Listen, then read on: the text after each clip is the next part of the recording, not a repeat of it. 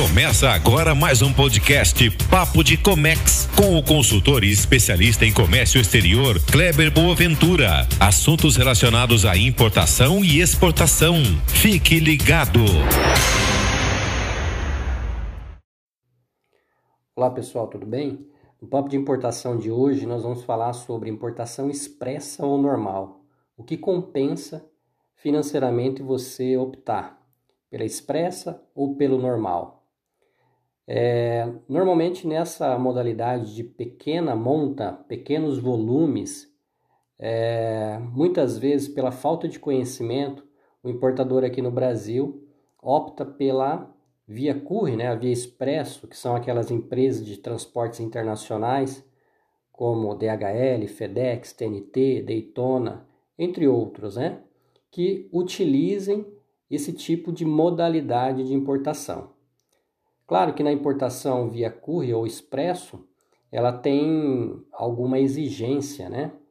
É, uma das principais exigências, você como pessoa jurídica que quer importar para revender, é um limite máximo de, na fatura de 3 mil dólares e um volume também máximo, ou um ou vários volumes, né?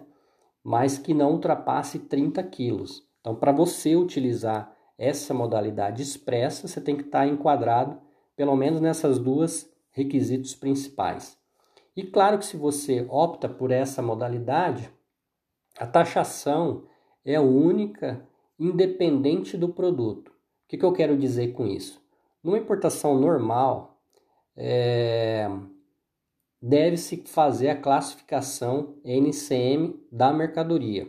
E nessa classificação NCM da mercadoria, Claro que daí é, existe aí uma alíquota específica para aquele determinado produto. Ou seja, todos os produtos ele tem uma, uma taxação específica e que é o imposto de importação, mais os demais impostos, que são os tributos federais, e para que você possa daí é, pagar todos os impostos é, relativos àquele determinado produto.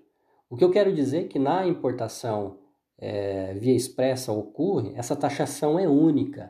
É o imposto de importação, que ele engloba todos os 60%. E nesse, isso daí ainda, ainda nós temos que adicionar os, os impostos estaduais, ou seja, o ICMS de cada estado. Então ele pode superar tranquilamente aí os 75%, 72% naquele determinado produto. Haja visto que se você fizer uma classificação NCM, muitas vezes o imposto de importação não vai superar de repente 14, 15%, às vezes não tem nem IPI, é, o PIS, como nós todos sabemos, é uma alíquota baixa, que é de 2,1%, o COFINS, que varia de 8,9% de até 9%. Então, assim, é, a soma total de todos os impostos, claro, adicionando ICMS, muitas vezes não supera os 42%, 45%.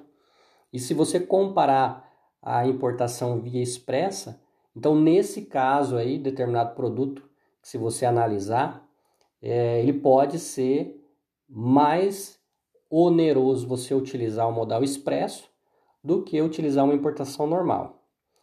Claro que você tem que colocar todos esses custos operacionais na ponta da caneta. Você tem que comparar o teu custo do agente de transporte DHL, FedEx ou TNT com o agente de transporte comum. Comum que eu digo assim, outro agente de transporte.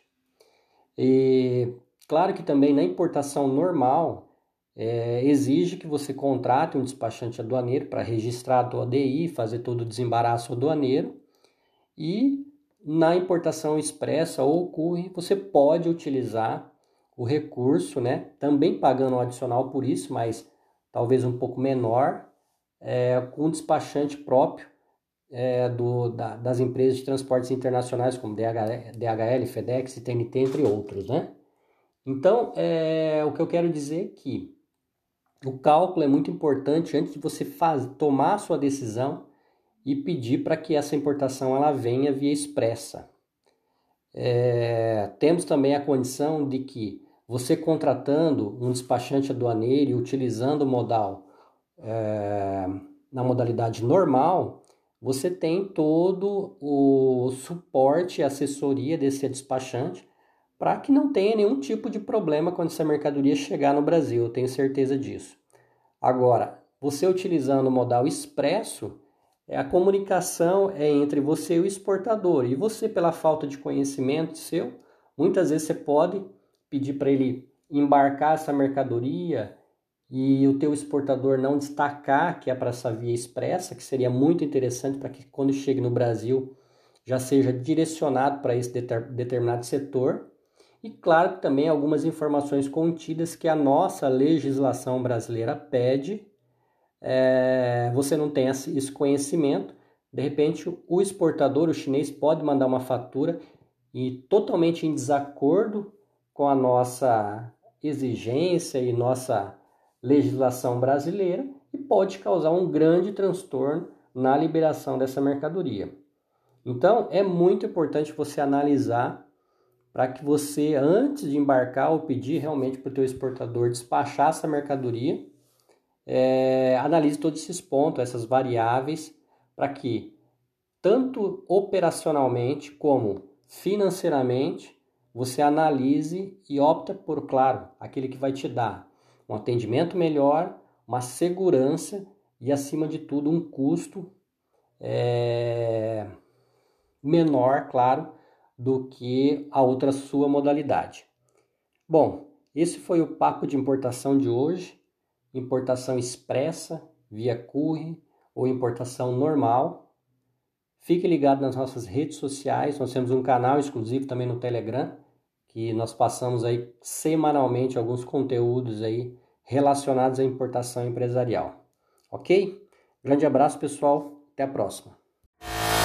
Esse foi mais um podcast Papo de Comex. Acesse o nosso blog ventureassessoria.com.br barra blog e saiba tudo da importação.